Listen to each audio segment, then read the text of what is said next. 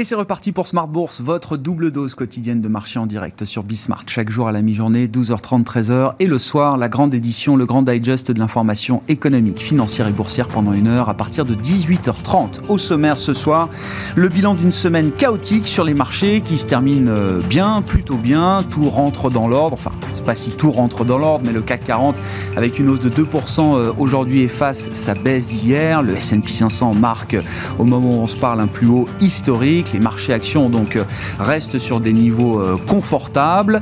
Euh, sur les marchés obligataires, on voit les taux qui remontent un petit peu après la, baisse qui s'est accélérée encore ces derniers jours. Hein. Je vous rappelle qu'on est retombé à 1,25% hier matin sur le 10 ans américain.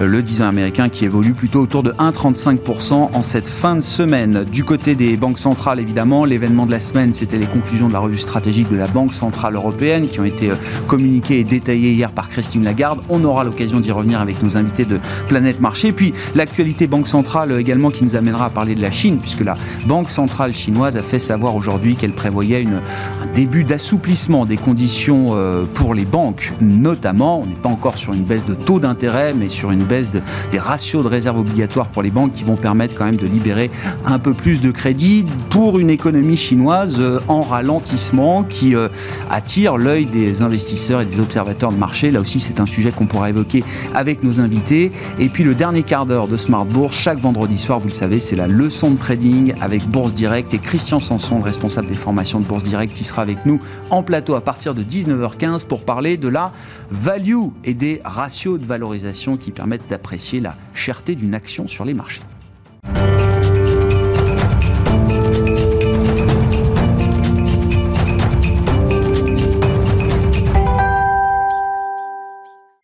Bilan d'une séance sur les marchés qui permet de remettre euh, les choses dans l'ordre après le coup de chaud d'hier, c'est avec Nicolas Pagnès depuis la salle de marché de Bourse Direct. Clôture dans le vert ce soir pour le CAC 40. L'indice parisien gagne 2,07% à 6529 points. Les investisseurs qui ont suivi de près le rebond généralisé euh, sur les marchés européens aujourd'hui après le recul de la séance d'hier. Un rebond dans un contexte toujours incertain de reprise économique face à la progression du variant Delta dans différentes régions du monde. Euh, en Europe, par exemple, si l'Espagne et le Portugal sont particulièrement touchés, la France voit la proportion de cas donc du variant Delta progresser sur ces derniers jours. On note euh, que le Japon, de son côté, euh, qui doit accueillir les, les Jeux Olympiques dans quelques jours, a instauré un état d'urgence dans la région de Tokyo. Au-delà du variant Delta, rappelons que l'incertitude sur les marchés est également alimentée par les questionnements autour du changement de ton euh, de la Réserve fédérale américaine depuis mi-juin, mais aussi euh, par les difficultés d'entente au sein de l'OPEP+, sur un relèvement des quotas de production en lien notamment avec l'opposition entre les Émirats arabes unis et l'Arabie saoudite. Les récentes déclarations de la Banque centrale chinoise sur une potentielle réglementation plus forte des fintechs dans le pays laissent également planer le doute sur un potentiel, sur le potentiel de croissance des entreprises chinoises, notamment cotées à l'étranger. On note d'ailleurs que la Banque centrale chinoise a annoncé baisser le taux des réserves obligatoires des grandes banques en Chine de 5 points de base, une décision qui, prend, qui prendra effet dès le 15 juillet prochain alors que le marché l'attendait plutôt en septembre. La mesure correspond à une injection de liquidité de 1000 milliards de yuan euh, environ et montre la volonté de la Banque centrale chinoise de dynamiser l'économie euh, chinoise alors que celle-ci montre des signes d'essoufflement. Dans ce contexte, les rendements obligataires progressent légèrement pour porter par un mouvement de flight to quality des investisseurs. À 10 ans euh, aux États-Unis remonte à 1,35%, tandis que l'OAT à 10 ans en France revient vers 0,06%.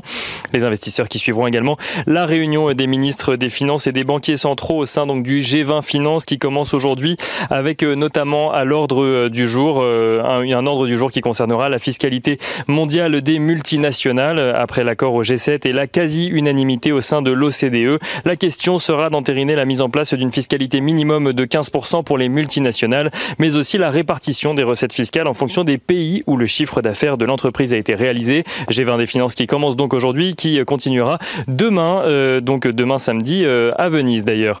Côté valeur, le rapprochement entre TF1 et M6 progresse. Les groupes Bouygues, RTL Group, mais aussi évidemment donc les groupes TF1 et M6 ont annoncé la signature d'accord sur le sujet pour un rapprochement qui devrait se faire d'ici la fin 2022.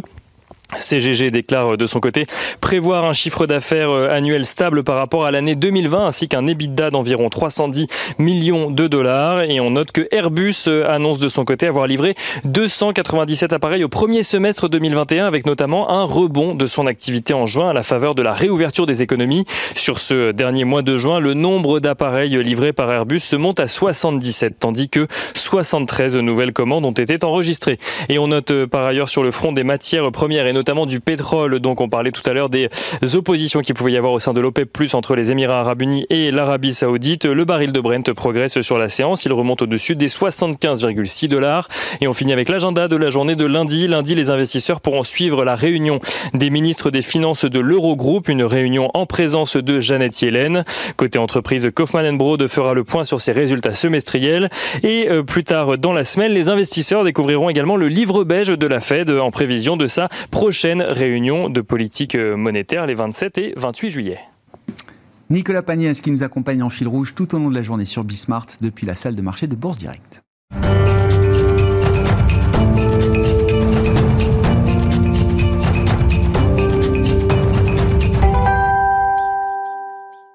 Deux invités avec nous euh, ce soir en plateau pour euh, conclure cette semaine sur les marchés et revenir sur euh, quelques-uns des événements qui ont marqué ces derniers jours. Nicolas Gottsman est avec nous, le responsable de la stratégie macroéconomique de la financière de la Cité. Bonsoir et bienvenue Nicolas. Merci d'être là.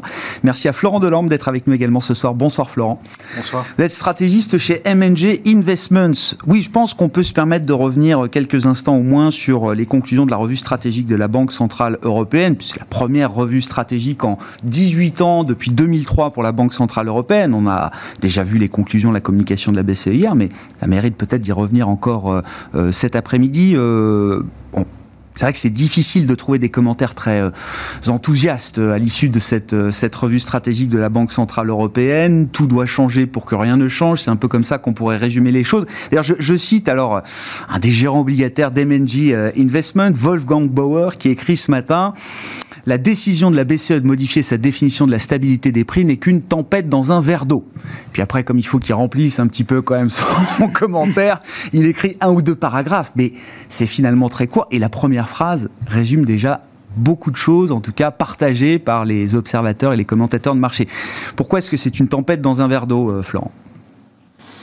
Oui, alors en, première analyse, effectivement, on, peut se rallier à, cette idée, parce qu'effectivement, pour, dire les choses simplement, on nous annonce euh, qu'on pourra désormais dépasser un peu les 2%, alors qu'avant l'inflation, euh, puisque auparavant on soulignait plutôt que on pouvait être un peu sous les 2%, mais que 2% était quand même une limite euh, un, peu ferme. Là, on, nous explique que des écarts au-dessus, on la, pose la, même difficulté que des écarts en dessous. Euh, donc effectivement, en apparence, euh, on peut dire bon, de, quoi parle-t-on euh, la, cible. Qui ça intéresse La cible, ça reste, ça reste 2%. On nous explique qu'on peut être temporairement un petit peu au-dessus de 2, ça ne va pas changer globalement. la structure de la politique monétaire, et d'où le commentaire de mon collègue. Et puis, il y a un deuxième axe important quand même de la déclaration, c'est cette idée de de verdir un peu la politique monétaire en, prenant en compte euh, une dimension climatique. Mais là aussi, il n'y a pas vraiment de précision. C'est juste une position de principe sans qu'on connaisse euh, le détail de la mise en œuvre d'une telle politique. Et ça, ça amène effectivement des questions euh, infinies. Donc, on reste là aussi un peu sur sa fin, d'où les commentaires qu'on trouve un peu partout, donc, y compris de mon collègue, pour dire bon, finalement, à ce stade, on n'a pas grand-chose de plus à dire. Ça ça, n'intéresse euh, pas grand monde. Alors si je, je cherche quand même à peut-être à élargir un peu l'horizon de l'analyse pour, euh, pour euh, essayer de comprendre peut-être le, sens du message qui est envoyé. moi, moi j'ai le sentiment quand même que Christine Lagarde et la Banque Centrale Européenne posent quelques jalons pour l'avenir, mais de manière extrêmement progressive et, nuancée. Parce que finalement, les deux idées qui sont exprimées certes de manière euh, infime, mais les deux idées, c'est quand même cette idée qu'on peut tolérer un peu plus d'inflation. Alors ce stade, on va nous dire oui, mais de quoi parle-t-on? Mais bon, la, tendance quand même, c'est de dire pourquoi pas un peu plus d'inflation? Et c'est euh, ce qui a déjà été euh, très vite circonscrit, hein. c'est-à-dire que un peu plus d'inflation de manière temporaire, si nécessaire, sur décision du Conseil des, des gouverneurs.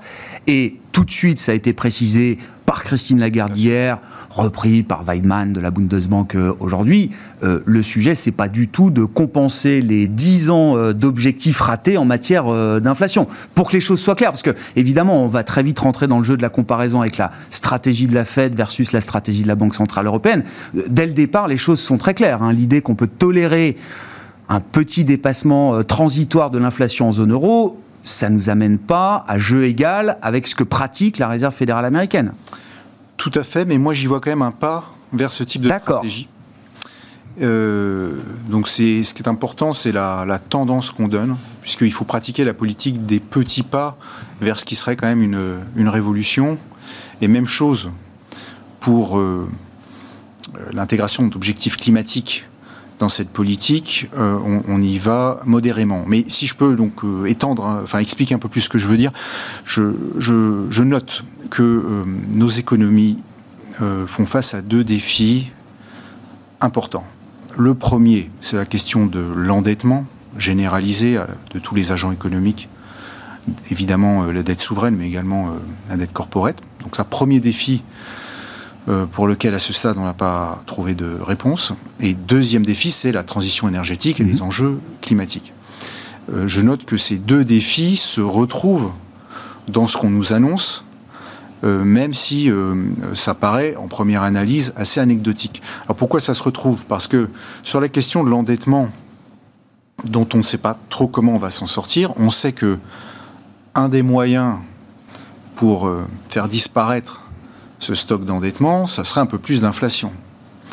et je pense que cette idée-là, elle est bien présente dans le monde économique, en particulier dans la sphère universitaire américaine, parce qu'on voit bien que toutes euh, les nouvelles théories monétaires euh, sur cette idée qu'on peut donc avoir recours à l'impression monétaire de manière extrêmement importante. Euh, toute cette, nouvelle théorie monétaire qui vient de la sphère américaine, ça vise quand même, sans qu'on le dise très explicitement, à, produire un peu plus d'inflation. Mhm. Et, mhm. pourquoi ça serait bien d'avoir un peu plus d'inflation C'est qu'il faut bien éroder le stock de dette. Éponger un peu. Éponger, et donc il faut des taux réels négatifs. Mm. Euh, un taux réel négatif, c'est à la fois un taux, nominal faible et, et, en même temps un peu plus d'inflation. Et, il me semble que Christine Lagarde, qui vient de cette sphère intellectuelle américaine, euh, comme Olivier Blanchard par exemple, qui, Olivier Blanchard et Christine Lagarde sont les, deux porteurs de ce discours américain dans le monde européen. Voilà.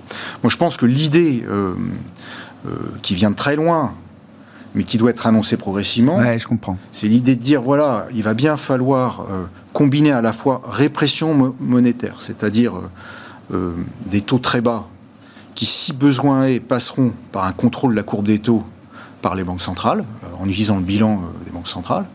Et si en plus on a un peu plus d'inflation, ben, vous commencez à éroder votre stock de dette. Donc il me semble que ce que je vois, moi, dans ce, ce message-là, c'est de commencer à préparer les esprits sur cette idée de dire il peut y avoir un peu plus d'inflation. Mais Donc on ouvre des portes. J'aime bien l'idée, on pose des jalons, c'est un petit signal de départ, mais vous dites, c'est euh, voilà, c'est un cheminement qui prendra du temps, c'est la BCE, on pourra y revenir, pourquoi la BCE ne fonctionne pas comme la Fed, etc. Mais oui, il y a quand même cet aspect-là positif. Ne, ne, euh, si la BCE n'avait pas fait, n'avait pas envoyé ce signal-là, là, ça aurait été vraiment très décevant je dirais pas que c'est décevant. Je, dis juste que c'est la voie que Christine Lagarde a choisie. Et elle s'appuie pour cela sur toute une réflexion qui vient des États-Unis. Mais c'est difficile en Europe, de mon point de vue, hein, de, dénoncer les choses aussi clairement que je le dis, parce que on a une culture allemande qui s'oppose à ce genre de, stratégie.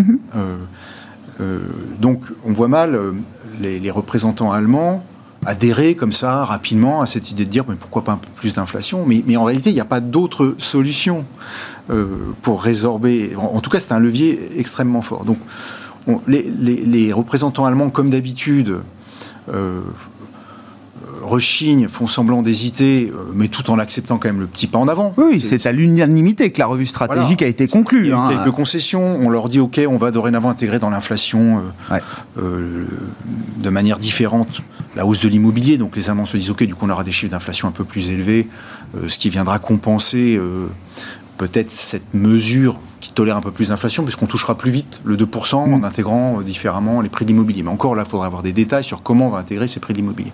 Donc je pense que la difficulté en Europe, c'est l'orthodoxie allemande qui est toujours dans les esprits. Et donc, il y a une nécessité pour Christine Lagarde, qui représente une école de pensée différente, d'avancer différemment, parce qu'il n'y a pas vraiment d'autres solutions, hormis cette idée qui reste très théorique euh, de par les infrastructures, faire de la relance qui produira tellement de croissance que les dettes se rembourseront ah par la croissance. Mais ça serait bien quand même qu'on ait un peu d'inflation euh, à côté. Puis je termine sur la deuxième idée, et je laisse euh, mon collègue s'exprimer lui aussi. La deuxième idée, c'est la, on intègre la dimension climatique. Donc là, effectivement, deuxième grand défi euh, de, nos économies. Et une des seules solutions pour organiser cette transition qui sera quand même dans les faits extrêmement difficile à réaliser parce que les modes de vie euh, occidentaux euh, vont pas pouvoir être reconfigurés comme ça facilement. Il y aura forcément une résistance dans les populations, y compris chez ceux mhm. qui se déclarent très favorables à ça, mais qui dans les faits ont parfois des comportements très contradictoires et tout en étant extrêmement favorables à une transition énergétique vont quand même prendre un avion pour faire 10 000 km et, aller passer des vacances en Asie. Donc on a tous des, contradictions. Et cette transition énergétique-là, elle ne pourra se faire que par une contrainte financière extrêmement forte. C'est-à-dire qu'il faut que tous les modes de financement assèchent complètement les activités humaines qui sont à l'encontre de cette transition mmh. énergétique. Et donc ça passe effectivement par un pilotage très fin des financements de la Banque centrale, qui donc va arrêter de faire des quantitative easing en achetant euh, de la dette corporate d'entreprises qui ne sont pas dans le bon sens en matière de transition énergétique. Ça passe par un encadrement des banques, où on va de plus en plus noter les banques en, faveur euh, euh, de celles qui pratiquent une éradication des financements euh, dits suspects hein, dans, mhm. dans, le nouveau modèle qu'on veut imposer pour faire face à ce défi climatique, euh, il faut reconnaître, assez titanesque. Et puis enfin, ça passe par l'industrie de l'asset management, où on voit bien que depuis un an et demi, la pression est de plus en plus forte pour que nous, dans nos métiers, on réoriente là aussi les flux d'investissement. Et, tout ça, derrière, c'est la Banque centrale, en fait, qui va... D'accord, la, Banque centrale trouve pleinement son rôle dans cette architecture que vous décrivez euh, et qui concerne la sphère financière. Euh, Exactement, parce qu'il y a deux manières d'organiser une transition euh, aussi difficile à faire. C'est soit vous effectivement vous légiférez, vous contraignez, et auquel cas vous vous heurtez quand même potentiellement à, de la contestation, ou soit vous asséchez les financements, mmh. c'est plus discret, mais ça produit les mêmes effets. Donc pour conclure, en apparence, ça paraît anecdotique parce que c'est deux petits pas, mais il me semble qu'on est quand même sur deux jalons énormes qui sont posés. Comment on règle le problème de la dette en autorisant un peu plus d'inflation et comment on fait cette transition énergétique en orientant les, les flux financiers vers quelque chose de différent. Et en ce sens, ça, ça, peut constituer du coup un événement important. Ah oui, je trouve que c'est votre euh, manière de présenter les choses est assez faire au regard justement des, des contraintes inhérentes à la Banque centrale européenne, euh, la construction européenne incomplète, etc. Vous dites finalement, au regard des contraintes qui existent autour de la BCE, euh, ce qu'elle a produit, c'est assez optimal. Je ne sais pas si, si c'est le mot, mais ce sont des avancées réelles. Je pense qu'il n'y a pas d'autre solution qu'un peu d'inflation et effectivement une contrainte très forte sur les financements. Simplement, c'est difficile à dire brutalement comme ça. Donc il faut poser des jalons. Et Christine Lagarde, sur la question climatique, par exemple, pose des jalons depuis trois ans quand elle était au FMI. Ah, on sent que ça va... Elle disait Elle veut que ce soit le marqueur de son mandat euh, à la BCE. Elle disait il faut verdir les politiques monétaires. Elle est arrivée à la BCE, elle a fait plusieurs interventions sur ce thème-là. Maintenant, elle l'inscrit dans les actes. Donc tout ça vient de très loin, c'est pensé et ça me semble cohérent avec les seules solutions qui sont à notre disposition pour résoudre ces deux défis fondamentaux. Bon, Nicolas, tous les commentaires évidemment sont euh, attendus. Alors sur, il y, a, plein, il y a plein de sujets évidemment hein, derrière ce travail de la, Banque centrale européenne. je vous connais suffisamment pour savoir que vous êtes sans doute un peu déçu, peut-être même beaucoup de, la, production de la BCE à l'issue de cette euh, revue euh, stratégique. Mais déjà, on, en discutait avant de commencer l'émission. Peut-être pour être faire aussi dans l'analyse qu'on fait de ce, travail. Le, fait même que ce travail, que cette revue stratégique ait pu être produite par la Banque Centrale Européenne, c'est déjà quelque chose de bien. Alors le fait que ça ait été initié, c'était intéressant. Et euh, donc, ça c'est déjà, c'est déjà un premier point. Ensuite le résultat, ça c'est encore euh, autre chose, on va, on va venir. Mais le fait que ça ait été initié, effectivement, quand, euh, quand Christine Lagarde est arrivée, je pense que deux, mois après son arrivée, elle a annoncé, elle a déclenché effectivement l'ouverture de ce processus de, de, revue de politique monétaire. Ce qui était intéressant, c'est que d'autres banques centrales l'avaient fait avant elle, notamment le Canada, et notamment donc le, ce qui avait été entamé aussi aux États-Unis dès la fin de l'année 2018, et qui avait été entamé notamment par l'arrivée de Richard Clarida au sein de la Réserve fédérale des États-Unis. Ce qui est intéressant, c'est de voir pourquoi les banques centrales en fait avaient initié ce processus à ce moment-là. Et là, en fait, le, constat, il est le même en Europe et aux États-Unis. Euh, c'est que, en fait, ce qui s'est passé, c'est que suite à la grande récession, tout le monde s'est rendu compte que le niveau de croissance qu'on avait atteint euh, après la reprise de la grande récession était insatisfaisant pour tout le monde. Et donc, on a commencé cette revue-là. Et donc, les États-Unis eux, en fait, si je, prends le, plus haut de 2008, donc le premier trimestre 2008 jusqu'à la fin 2019, c'est-à-dire avant la crise de la pandémie, enfin, on a à peu près 23% de croissance aux États-Unis. Euh, en Europe, on a eu 8,9% de croissance pendant cette même période-là. Donc en fait, on voit qu'il y a effectivement euh, un ralentissement. Les États-Unis se posent la question alors qu'ils ont une croissance qui est quand même beaucoup plus importante que la nôtre. Mm. Et nous également, on se pose cette question-là. Euh, le processus de revue aux États-Unis, en fait, a abouti à une conclusion qui est assez simple, c'est que finalement, en fait, ils avaient euh, mis en place, on va dire dès 2012, mais en fait, c'était déjà le cas implicitement avant, une méthode qui s'appelle donc le inflation targeting pour leur banque centrale. Donc on va viser effectivement une cible d'inflation à 2%. Et en fait, ils se sont rendus compte que en fait, pour un processus de reprise, cette méthode-là n'est pas du tout adaptée. Et du coup, en fait, ils ont réussi, enfin simplement euh, à se dire qu'en fait, il fallait changer de méthode parce que celle-là, lors d'un processus de reprise, n'est pas satisfaisante mhm. et vous donne en tout cas des résultats qui sont incomplets et insatisfaisants. Mhm. Du coup, en fait, ils ont changé euh, leur mandat et ils ont créé, ils ont créé un mandat donc, qui s'appelle le Flexible Average Inflation Targeting, qui est en fait un mandat hybride qui prend deux mandats différents. C'est-à-dire, on a un mandat qui s'appelle donc Price Level Targeting, qui est de court terme, qui, qui cherche en fait à pousser la reprise de façon maximale pour la période de reprise. Et une fois qu'on a récupéré tout ce qu'on a perdu pendant cette crise-là, une fois qu'on a réussi à compenser tout ce qui a été perdu en termes de croissance, en termes d'emploi, on revient à un régime normal de régime de croisière. Hmm. Donc très bien. Euh, voilà. La Banque Centrale Européenne euh, enfin, effectivement, enfin, est confrontée aux mêmes problématiques. Euh, le problème, c'est qu'elle a encore une fois fait moins de 40% que ce qu'avait fait en termes de croissance les États-Unis. Donc, elle souffrait beaucoup plus fortement de cette situation-là que les États-Unis. Et elle a choisi, en fait, non pas d'arrêter le mandat d'inflation targeting qui était plus restrictif déjà que celui de la Fed, mhm. mais l'a confirmé euh, hier en disant, en fait, on va continuer avec le régime d'inflation targeting. La seule chose qu'on va faire, c'est qu'on avait avant un mandat qui était donc ce qu'on appelait donc inférieur mais proche de 2%, ce qui veut dire implicitement qui était de 1,8%. Mhm. Aujourd'hui, on passe explicitement à 2%, donc il y a une toute petite marge de manœuvre. Effectivement, comme vous l'avez dit avant, comme on va ajouter une petite dose d'inflation dedans qui vient de l'immobilier, en fait, on va retrouver, c'est calculé entre 0,10 et 0,30, on va retrouver le même niveau de 2%. Donc, factuellement, en fait, c'est quasiment aucun changement inchangé. Si on considère, allez pas trop vite Nicolas, mais si on considère en, intégrant donc le, coût implicite des loyers, notamment enfin le, le, prix de l'immobilier que paieraient les propriétaires qui occupent euh, leur mhm. loyer, donc ce sont des mesures qui sont très compliquées, c'est un vrai casse-tête pour les mhm. forecasters, pour les économistes, mais on est capable de faire ce, travail rétrospectif. Vous dites c'est c'est un dixième, c'est 0,1 point d'inflation en plus, 0,1, 0,2 points d'inflation en plus. Selon les mesures de la BCE elle-même, c'est quasiment zéro. Si je prends les estimations de Goldman Sachs, c'est entre 0,10 et 0,30 selon la, méthode. La méthode qui est euh, appliquée, c'est celle de l'acquisition nette. Euh, celle-ci, elle est estimée à peu près entre euh, à peu près à 0,20 points aujourd'hui, actuellement. Donc on retrouverait les 2%. Donc c'est ça, voilà. Si la cible c'était un 8, la cible implicite de la BCE c'était un 8, si on rajoute ces 0,2 points, voilà, pour faire une, moyenne, on, arrive à 2%. Et donc vous neutralisez l'ensemble. Et donc voilà, vous arrivez à ça. Et ce qui est, assez, je trouve assez fabuleux quand même, c'est que la notion de symétrie qui est annoncée depuis 2016 par Mario Draghi dans, par la BCE a été répétée et confirmée à plusieurs reprises là. Et en fait, le, je pense que tout le but de, la BCE, c'était justement d'insister sur cette notion de symétrie. De dire que quand l'inflation est plus basse que 2%, ils vont réagir aussi fortement que quand elle est plus haute que 2%. Mhm.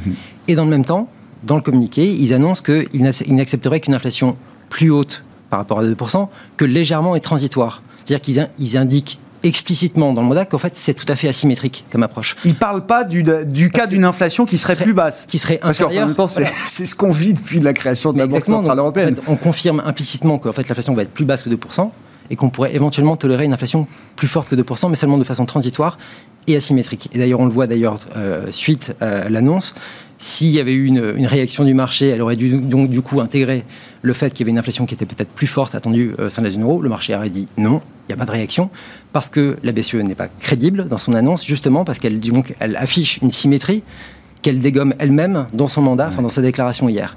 Et ce que je trouve encore plus, et là ce qui est assez intéressant, c'est qu'elle prend en plus un risque qui est assez important, c'est qu'elle a donc une réunion euh, qui est prévue dans quelques jours, et que dans cette réunion-là, euh, elle a annoncé que, enfin, pour le moment, les anticipations de la BCE, c'est 1,4% d'inflation pour 2023.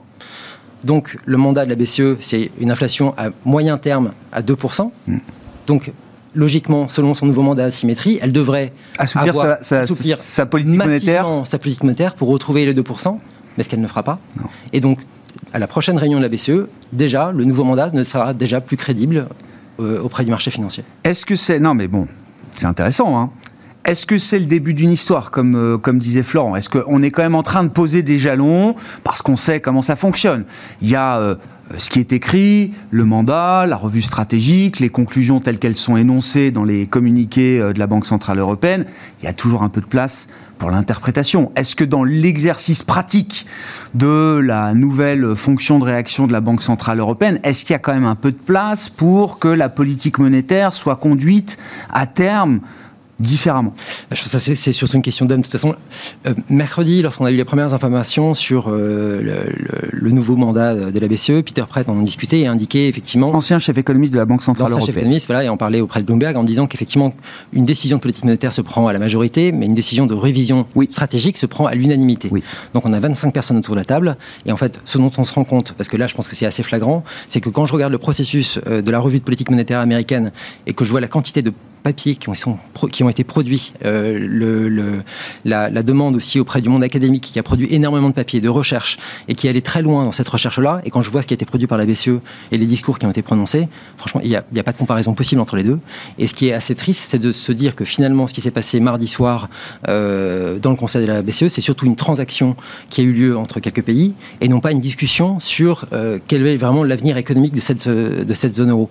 Et que stratégiquement, en fait, on avait justement avec ce processus de revue, on avait l'occasion de réfléchir euh, à ce que pouvait être l'orientation macroéconomique euh, européenne. Ça n'a pas été le cas, ça a été une transaction qui a été faite et entre les différents membres. Effectivement, on peut dire qu'il euh, y a une petite avancée et je pense qu'effectivement, de toute façon, on va avoir une pression qui va être des États-Unis, mais surtout du monde académique, et parce que le, le, temps de l'austérité est un petit peu passé, que mmh. les idées maintenant ont un peu évolué et que cette pression-là, elle va s'exercer dans le temps. Peut-être que c'était l'Europe n'était pas prête, mais cela dit, il a déjà pris une décennie de retard.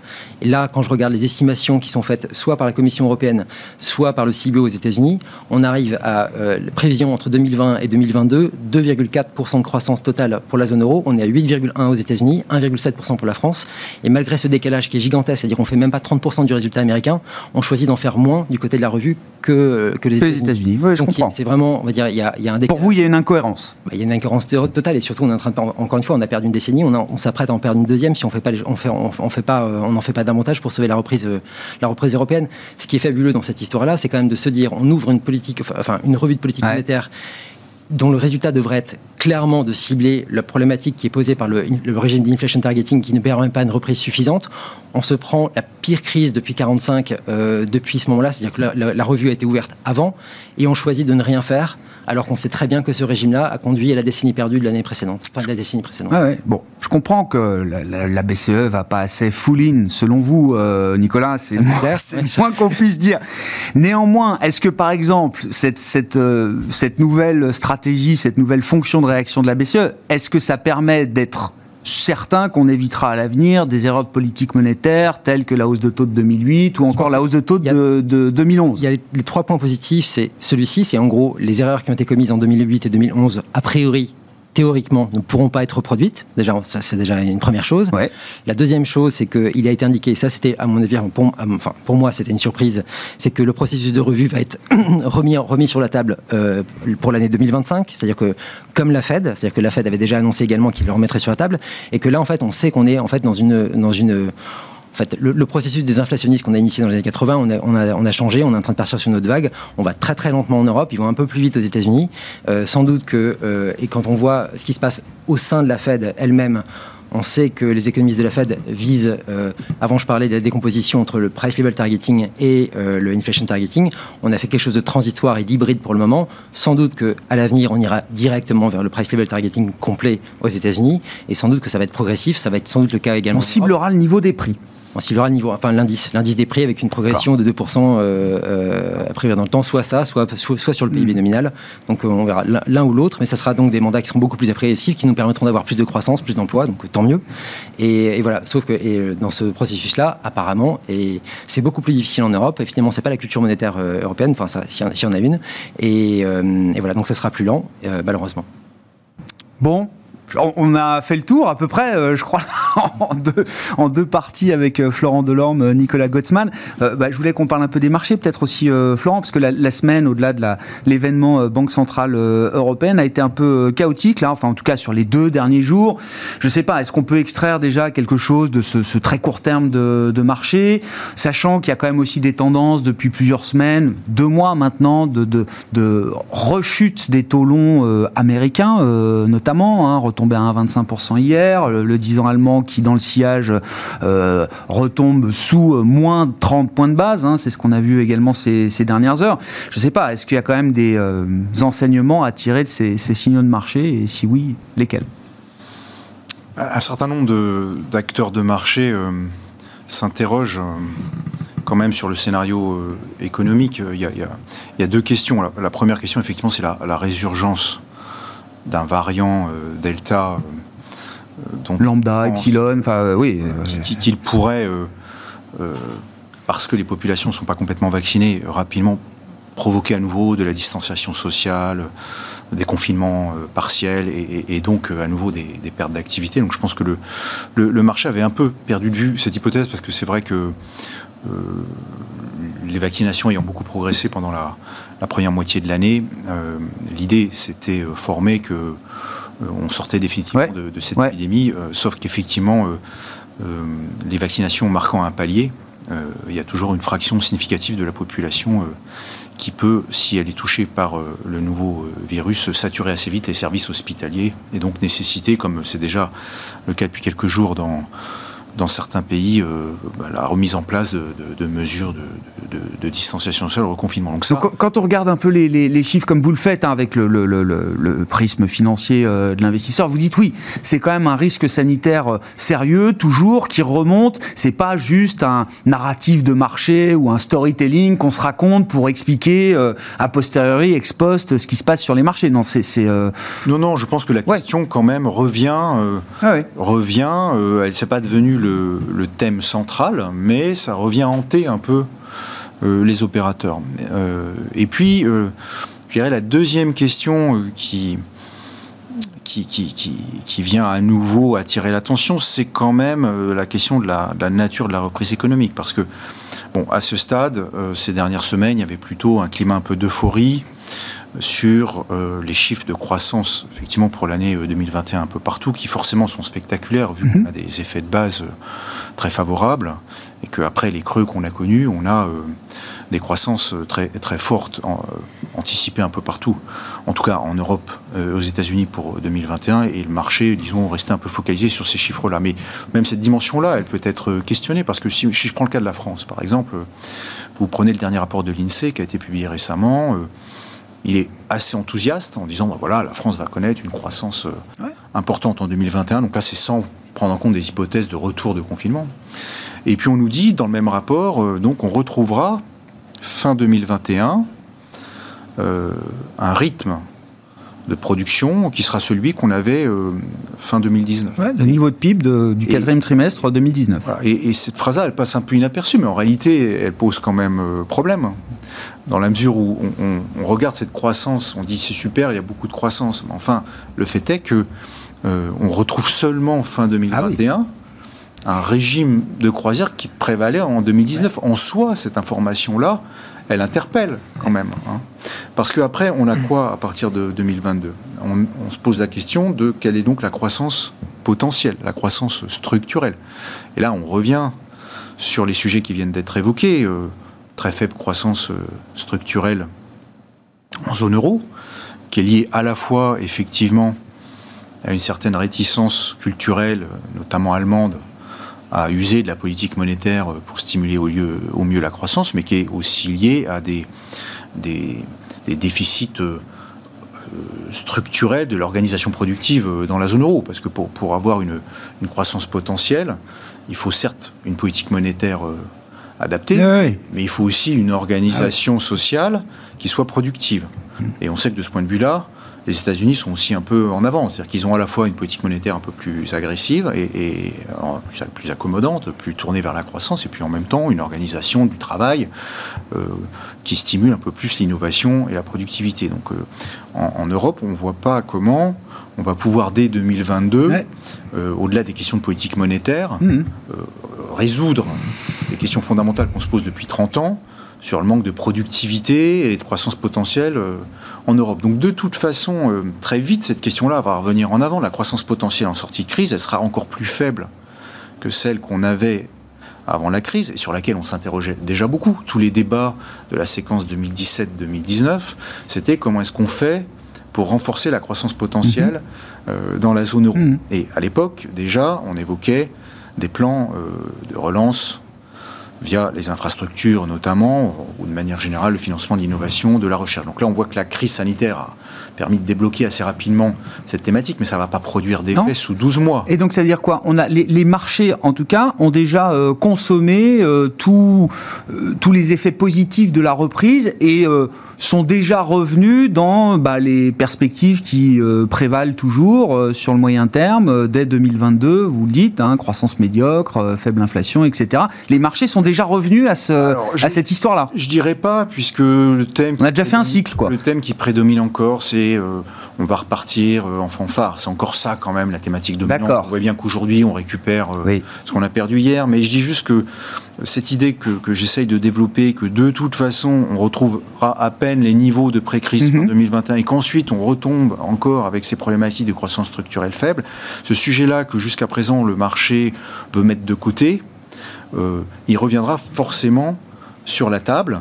Et actuellement, c'est vrai que c'est pas ce qu'on a envie d'entendre, c'est pas ce dont on a envie de parler, et qui plus est, les banques centrales, par leur discours de soutien euh, important, euh, disons, euh, effacent un petit peu les discours macroéconomiques. En mmh. réalité, le, le, sujet qu'on regarde le plus, c'est les liquidités qui inondent les marchés. La macroéconomie est passée un peu en retrait, mais elle reviendra forcément sur le devant de la scène parce que ce réel-là peut pas complètement euh, être, euh, être évincé. Et donc, ce que je vois hier, c'est un début de questionnement autour de cette question. C'est n'est pas mhm. encore un thème qui s'impose, mais c'est forcément un thème, il me semble, hein, qui, finira par s'imposer au, courant, au cours du, du second semestre. Bon, alors, la, zone euro, évidemment, euh, encore une fois, hein, on ne euh, va pas refaire la comparaison zone euro-États-Unis, mais cette question, mais non, mais c'est intéressant, Nicolas. Euh, on parlait que d'inflation, de risque de surchauffe il y a encore quelques semaines à peine. Maintenant, c'est boum, on revient, inquiétude sur la croissance. Quelle sera la croissance demain, dans les prochains mois C'est un sujet même pour les États-Unis, ça, aujourd'hui, parce que ce, qui a guidé quand même la baisse des taux, ça reste les taux américains. Hein. les taux européens n'ont fait que suivre le mouvement des, taux américains. Je parle sous votre contrôle. Hein. Ouais, non, mais c'est ce qu'on euh, on avait parlé la, Bien sûr, dernière fois. Euh, le, virage, il a eu lieu le 12 mai. Euh, le 12 mai, on a eu. Ah, c'est une date pour vous, vous en sentez pas. Le 12 mai, il faut le rappeler, c'est la publication du CPI. du CPI, donc l'indice des prix à la consommation aux États-Unis pour le mois d'avril, hein, toujours décalé, qui est le premier gros chiffre. Voilà, c'est la première surprise. En fait, c'est la surprise à la hausse des chiffres de l'inflation. euh, et à partir de là, en fait, je pense qu'il y a eu une, euh, tout simplement ce qui s'est mis en place, c'est euh, une défiance du marché à l'égard de la volonté de la Fed, effectivement, d'accepter une inflation qui soit supérieure euh, à, un, niveau de 2%, de, de façon assez durable. manifestement, quand on a eu ensuite la réunion de la Fed plus les déclarations des uns et des autres, on a vu qu'il y avait effectivement une réticence. Et quand on a vu les minutes qui ont été publiées mercredi, euh, mm. euh, même chose. C'est-à-dire qu'on voyait qu'il y avait une réticence par certains, euh, certains gouverneurs, notamment on va dire des provinces aux États-Unis, qui ont commencé effectivement à avoir un discours qui était un peu plus orienté sur attention, l'inflation est un peu trop élevée, ça va pas aller. Or, ces, toutes ces personnes ont signé le nouveau mandat en août dernier et ils devraient justement avoir une cohérence et montrer au marché qu'il souhaite euh, voir effectivement le, nouveau mandat se réaliser euh, comme il était, et donc laisser l'inflation filer au-dessus du niveau de 2% de façon assez euh, large, même, enfin, c'est pas, pas très grave. Or, c'était pas tout à fait narratif, parce que ce qu'on avait vu, en fait, depuis le début de l'année, les anticipations d'inflation, effectivement, étaient assez faibles, et il y avait beaucoup de gens qui doutaient sur la capacité, notamment, et du budget et de la monétaire, de revenir avec une inflation qui soit supérieure à 2%.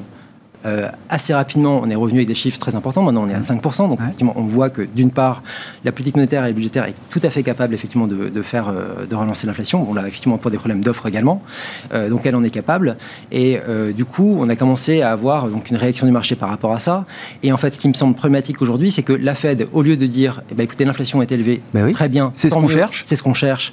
Et voilà, commence à avoir un, effet, on va dire, dire, de mettre quelque part en arrière. Mais le même problème de crédibilité que la BCE. Alors, vous êtes en train de nous dire, bah, Nicolas la Fed. Exactement. Et en fait, ce qui m'inquiète euh, là-dedans, et là, là, je pense que c'est assez intéressant, c'est qu'en fait, les gouverneurs importants aux États-Unis, c'est euh, John Williams de New York, qui lui, on va dire, a plutôt été euh, bon, on va dire, dans sa communication après. Il a plutôt été rassurant en disant que le, mandat, le nouveau mandat ne change pas, il n'y a, pas de problème. Powell a plutôt été bon aussi sur ce côté-là. Et il y en a deux qui manquent, c'est Lyle Brennard, qui devrait être un peu plus, enfin, pousser un peu plus, et elle n'a pas parlé depuis le dernier FOMC.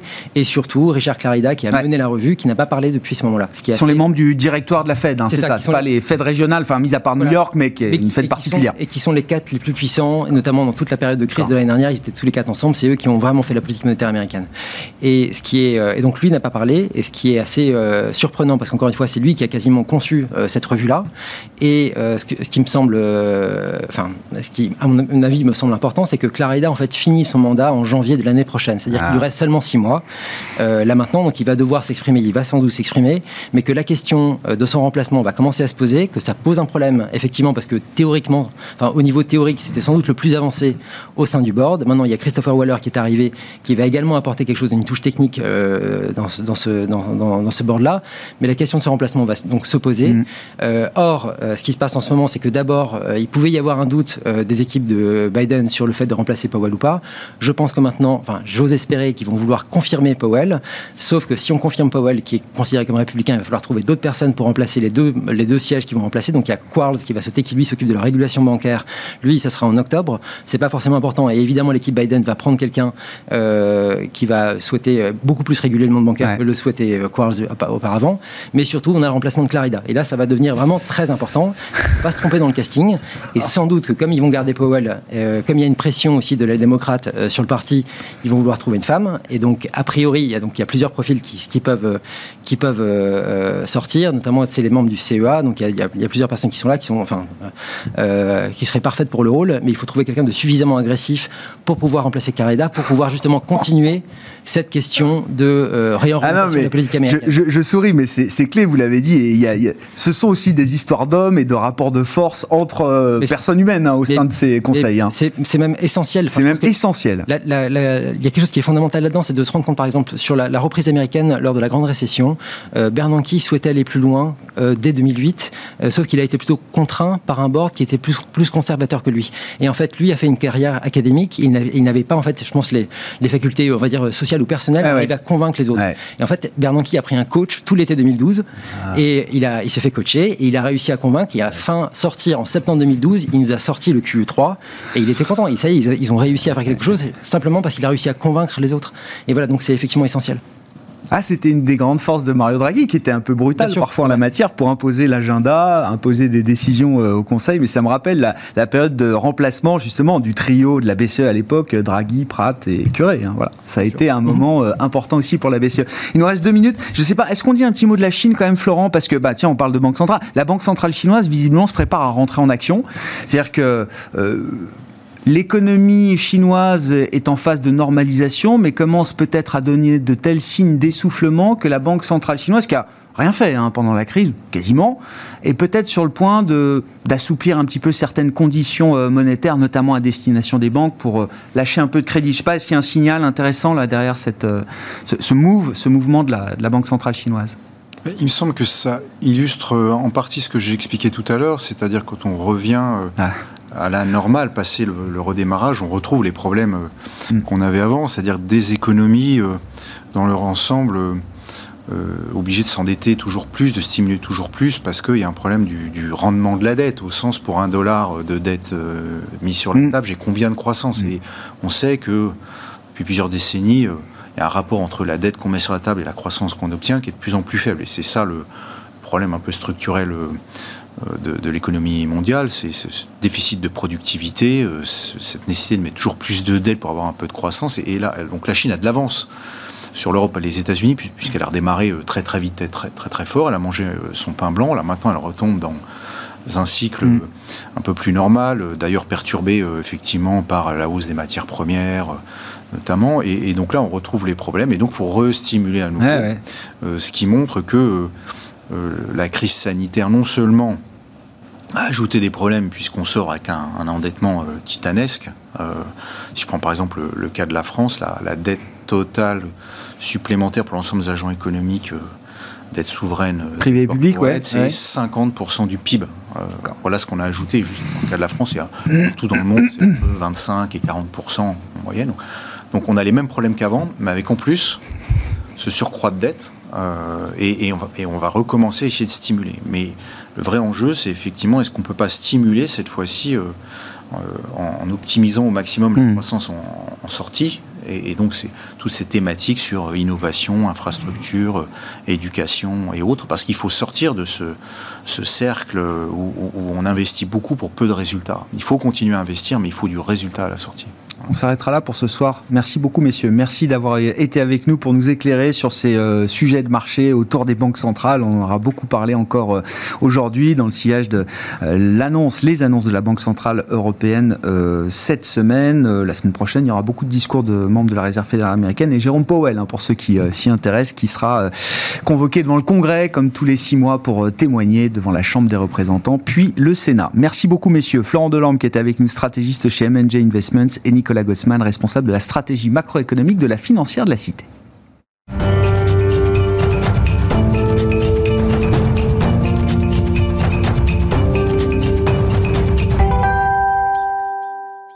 Le dernier quart d'heure de Smart Bourse, chaque vendredi soir, c'est la leçon de trading avec notre partenaire Bourse Direct et Christian Sanson qui est avec nous ce soir, responsable des formations chez Bourse Direct. Bonsoir et bienvenue Christian. Bonsoir. Merci d'être là avec le paperboard et euh, les outils euh, pédagogiques qu'on va vous apporter pendant 10 minutes pour parler de la value. Voilà, tout le monde parle de la value. Voilà. Je suis pas sûr que tout le monde ait bien compris encore ce que c'était que la value. C'est pour ça que c'est bien d'avoir 10 minutes pour euh, mieux comprendre. Ça va être juste. Ça sera juste. Voilà. Euh, Donc si on peut juste mettre le premier slide. Ouais.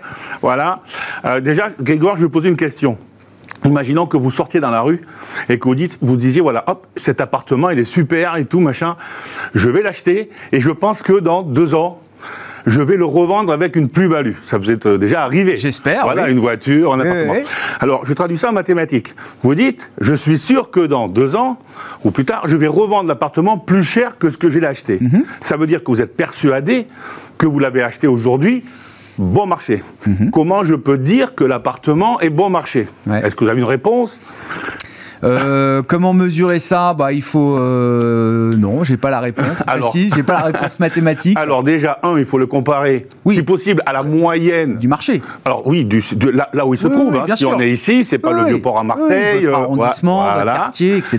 Bien et en plus, mais, et, déjà directement par rapport aux appartements qui sont en vente dans le même euh, immeuble. Dans le même immeuble. donc là, vous êtes d'accord. Hein, voilà. Donc en fait, le, but est là. Et donc le, but de la value, le but de, l'analyse fondamentale, c'est de, savoir, de chercher quelle est, euh, pourquoi il va monter plus que les autres, d'accord? Quelle est la valeur ou les valeurs qui vont monter le plus que les autres? Alors quand on arrive dans, cette, dans, ce quartier, c'est vrai qu'il y a des appartements qui sont pas chers parce qu'il faut refaire le robinet, la, plomberie, etc. Il y a des appartements qui sont normalement chers. On arrive, on pose les valises. Maintenant les restos sont ouverts, on peut les manger. Mmh. Et il y a des appartements qui sont très chers parce qu'il y a la vue sur Paris, des robinet à or, etc., des prestations de luxe. Vous êtes d'accord Bon, donc maintenant, on va mettre la slide numéro 2, si vous voulez bien. Et donc, ce qu'il faut comprendre, c'est que ça, c'est normal. Mm-hmm. C'est tout à fait normal. Parce que c'est pas cher, il y a une raison, c'est très cher, il y a une raison. Moi, je cherche simplement à savoir laquelle ou quelle, quelle, valeur, entre guillemets, va monter le plus. Parce que les appartements ou les valeurs, c'est pareil. On va comparer les valeurs par rapport à ses concurrents directs et par rapport à la moyenne sectorielle d'accord, pour savoir lesquelles sont undervalued, sous-évaluées, et celles qui sont overvalued, trop, trop évaluées. Il y a sûrement des raisons, mais en Paris, on veut chercher celle qui va monter le plus. Il y en a, il y en a qui sont pas chères pour de bonnes raisons, il y en a qui sont pas chères pour de mauvaises raisons, et vice-versa pour les appartements ou les, actifs qui sont chers ou très chers. Il y en a qui le sont pour de bonnes raisons et il y en a qui le sont peut-être pour des raisons euh, exagérées. Voilà. Maintenant, je pars du principe que tous les dirigeants qui sont à la tête de toutes les entreprises, ils sont là pour euh, améliorer les résultats de l'entreprise, etc., rattraper le secteur si on est en retard, etc. Donc tout ça, c'est normal, c'est leur job.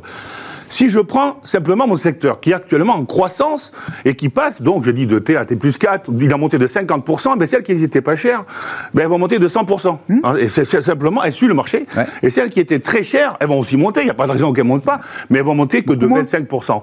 Et si je reprends euh, l'exemple de, de l'appartement, une fois que vous avez fait des travaux, que vous avez remis aux normes, que vous avez fait la peinture, le ravalement, etc., etc., ben, je suis désolé, mais à long terme, ces valeurs-là ou ces appartements-là auront tendance à rattraper la tendance du mmh, secteur. Mmh, mmh, mais une fois que tout ce qui sont, ben, on est place Vendôme, Bourse Direct, une fois que tu as la vue sur Paris, que tu as la station qui monte et qui descend, que tu as les robinets à nord, mieux? Etc., peut avoir de plus?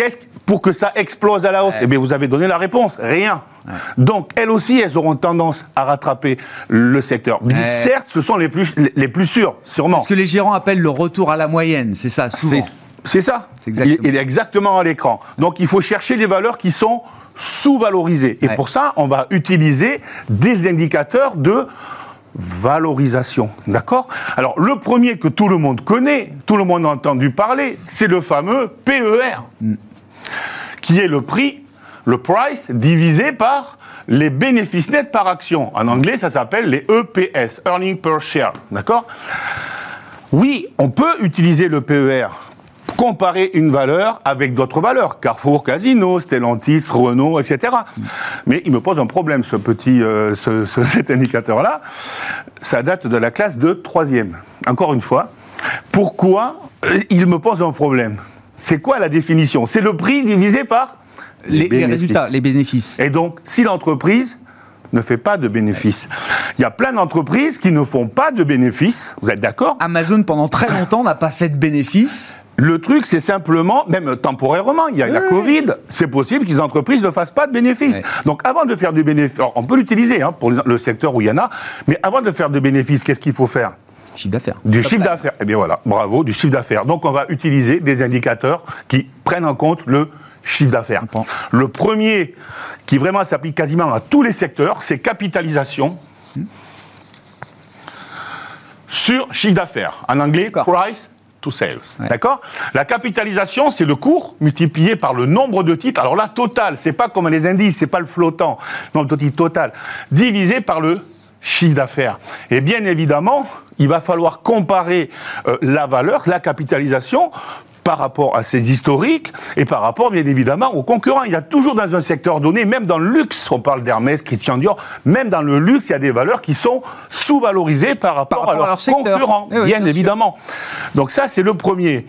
Alors ensuite, je sais qu'il y a un petit peu des maniaques de la dette. Bon là, les taux se sont détendus, mais comme les taux étaient en train de monter, on dit ça y est, c'est parti, si on part 2-3%, c'est vrai qu'une entreprise qui est plus endettée sera plus risquée qu'une entreprise qui est moins endettée dans ces cas-là, il existe un autre ratio qui s'appelle valeur de l'entreprise.